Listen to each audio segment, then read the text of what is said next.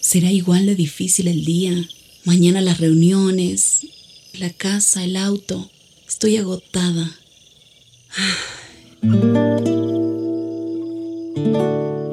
No importa cuántas cosas me hayan angustiado hoy. Me acercaré a Él porque Él tiene descanso para mi alma y mi mente. Cuando mi corazón está tranquilo, puedo escuchar su voz en quietud y confianza. Mi fortaleza está en descansar en Dios.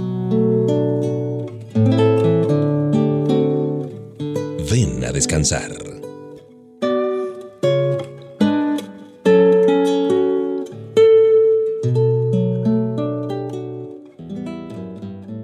Un momento, un tiempo especial que nos permite renovarnos día a día en la palabra de Dios y también con estas páginas musicales escogidas para ti. Mauricio Batiño Bustos te da la bienvenida. Gracias por descansar junto a nosotros. Perdido es un término que está en la Biblia que describe la condición espiritual de una persona que no tiene a Jesús como su Señor y Salvador. La Biblia nos dice que Jesús fue enviado al mundo a salvar a los perdidos, ese pasaje tan famoso de Juan 3:16, de tal manera amó Dios al mundo que ha dado a su Hijo unigénito, para que todo aquel que en Él cree no se pierda, mas tenga vida eterna. Por lo tanto, la calidad de perdidos desaparece cuando nuestro espíritu es vivificado al nacer de nuevo. Muchas personas en el mundo creen estar demasiado perdidas para ser objeto de la salvación de Dios. Es que he hecho cosas tan horribles y bueno, no creo que Jesús pueda perdonarme ni quererme, dicen algunos. Las parábolas de Jesús sobre las cosas perdidas revelan esperanza para aquellas almas sufridas. En otro episodio de la Biblia, en Lucas 15, Jesús preguntó a su audiencia si ellos no buscarían a una oveja perdida hasta encontrarla. Él sugirió que de igual manera tendrían una celebración cuando la oveja perdida fuera encontrada. Y entonces les entrega otra poderosa conclusión. Les dice, en verdad les digo que sí habrá más gozo en el cielo por un pecador que se arrepiente que por 99 justos que no necesitan de arrepentimiento. Lucas 15:7. Papá Dios se goza cuando el perdido es encontrado, cuando los que le han negado se rinden a su llamado de amor. Así es que, la próxima vez que te encuentres con alguien que cree ser muy malo, culpable o perdido, una causa perdida para venir a Jesús, compártele esta parábola de Lucas 15 y muéstrale los versículos que cambian la vida en Juan 3:16, que proveen la seguridad de que Jesús lo consideró de tanto valor que vino a morir en la cruz. Comenzamos ya a disfrutar de estas melodías.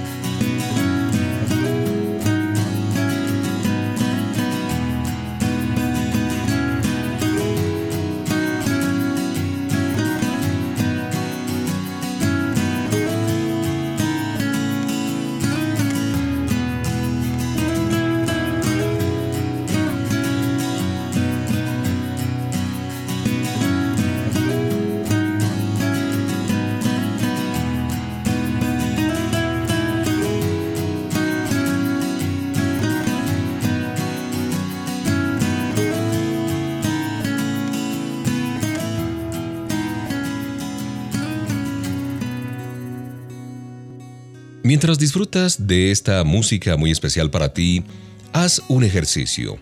Imagínate que tú decides dar una caminata con un buen amigo. Mientras suben por la montaña, por las rocas, tu compañero decide caminar muy cerca del filo del abismo. Tú le adviertes que sea cuidadoso, pero no escucha. De repente tu amigo pierde el equilibrio y cae al abismo. Uf, mientras corres en su ayuda, lo encuentras agarrado desesperadamente a una pequeña rama, no pudiendo subirse por sí solo. Tú bien puedes haberle dicho, te lo dije, pero tu preocupación es salvar a tu amigo. Déjame, déjame ayudarte, le dices, mientras le arrojas una soga o por lo menos la correa de tu pantalón.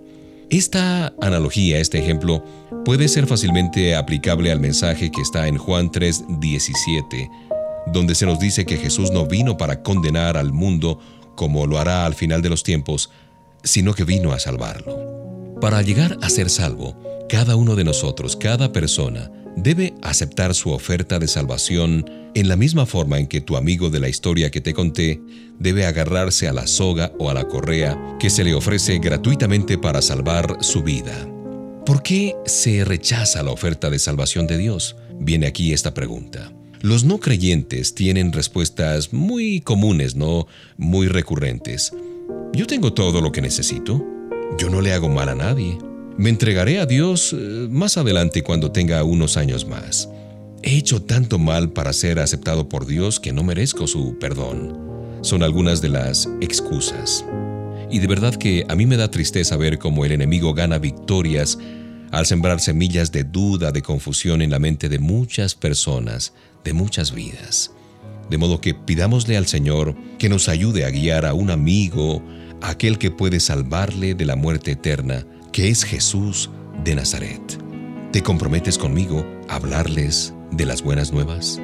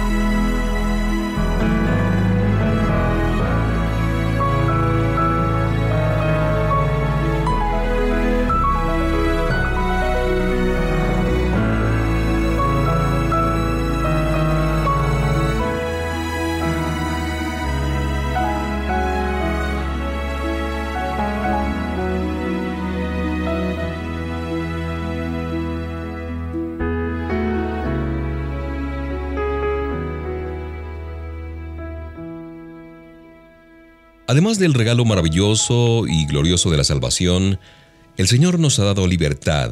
Libertad es una palabra que tiene muchas aplicaciones políticas y religiosas, pero en su más puro sentido, este término libertad es definido como ser libre de ataduras o ser libre de esclavitud.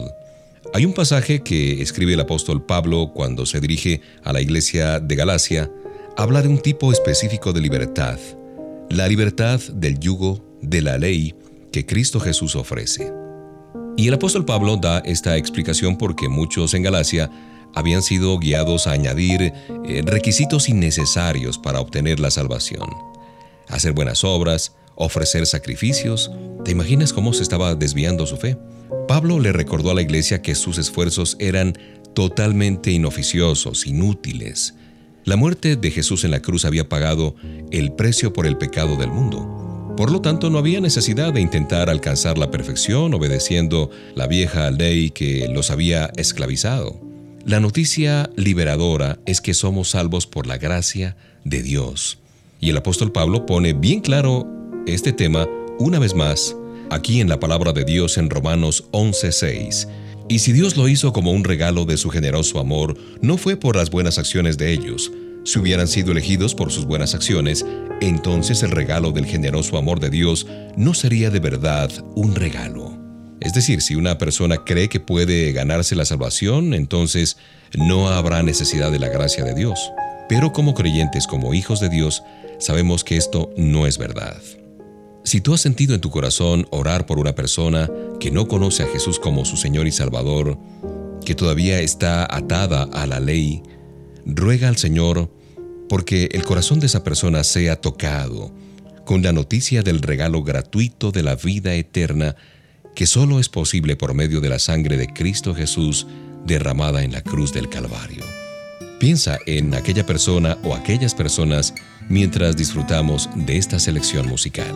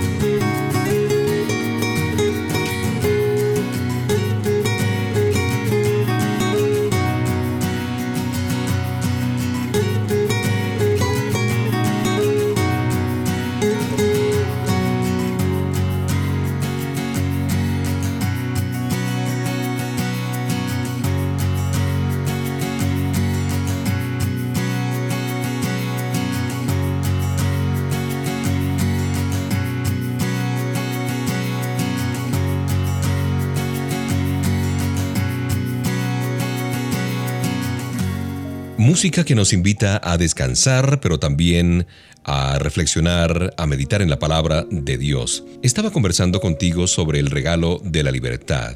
¿Cuán frecuentemente agradeces tú a Papá Dios por tu libertad? Ya sea que vivas o no en un país libre o que estés escuchando este mensaje en una celda quizás de una cárcel, si tú has confiado en Cristo como tu Salvador, tú puedes gozar de la más grande clase de libertad que existe la libertad del sufrimiento y de la muerte eterna. La Biblia dice que nadie es digno de este maravilloso regalo, por cuanto todos pecaron y están destituidos de la gloria de Dios. Romanos 3:23. Pero la muerte de Jesús en la cruz quitó para siempre la paga de nuestra culpa. Por consiguiente, tú estás seguro en Cristo Jesús. ¿Por qué Dios te ha dado este gran regalo? Es porque Él tiene algo maravilloso para tu vida. Él desea que tú logres grandes cosas para su reino y que compartas el gozo de tu fe con otras personas. Dios te designó con un propósito cuando te formó en el vientre de tu madre, como dice el Salmo 139.13. Si en este momento estás luchando con la duda, con el rechazo, con la depresión o con aquellos sentimientos negativos del pasado, recibe estas palabras de esperanza de parte del Señor. Dios envió a su Hijo a morir para librarte de las ataduras del pecado. Tú eres perdonado gracias a ese gran amor. En la palabra de Dios en Juan 15, 13, 15, Jesús explica el por qué hizo este sacrificio tan grande por ti y por mí. Porque nos ama mucho. Ya no somos esclavos del pecado. Ahora somos libres para gozarnos, para regocijarnos en el amor de nuestro Salvador y amigo Jesucristo.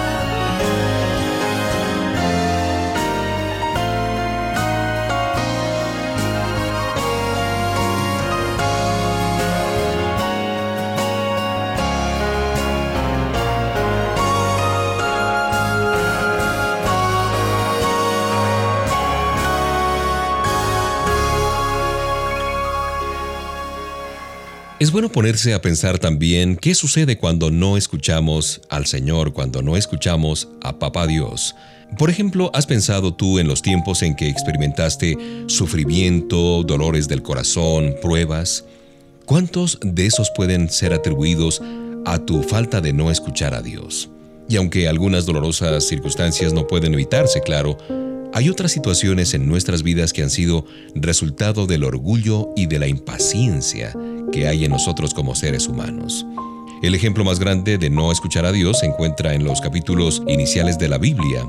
Recuerda que Dios puso a Adán y a Eva en el paraíso con un mandato, no coman del árbol de la vida.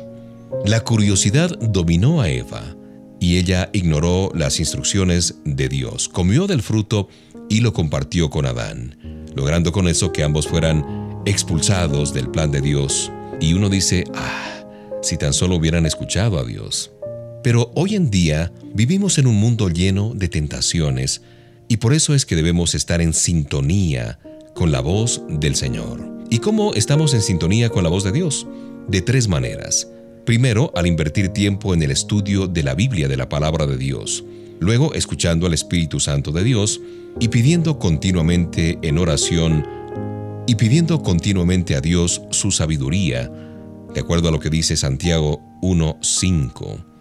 El Señor desea guiarte y bendecirte. Escucharle a Él nunca debería ser una molestia o un fastidio, más bien debería ser un recurso muy, muy valioso para nuestra madurez y crecimiento espiritual. Y para no meter la pata, dicho de manera más coloquial. Abre tu corazón a sus palabras, a sus mandatos, a sus principios. Y mientras suena esta música, humíllate delante de Él. Escucha su voz, aquella que te trae paz, consuelo y dirección para tu vida.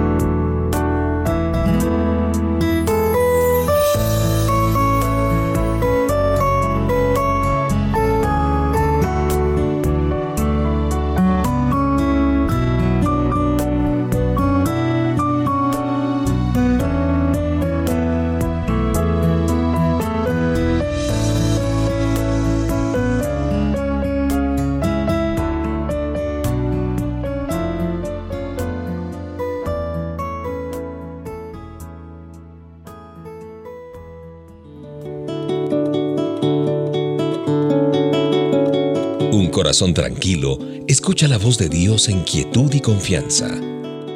Ven a descansar.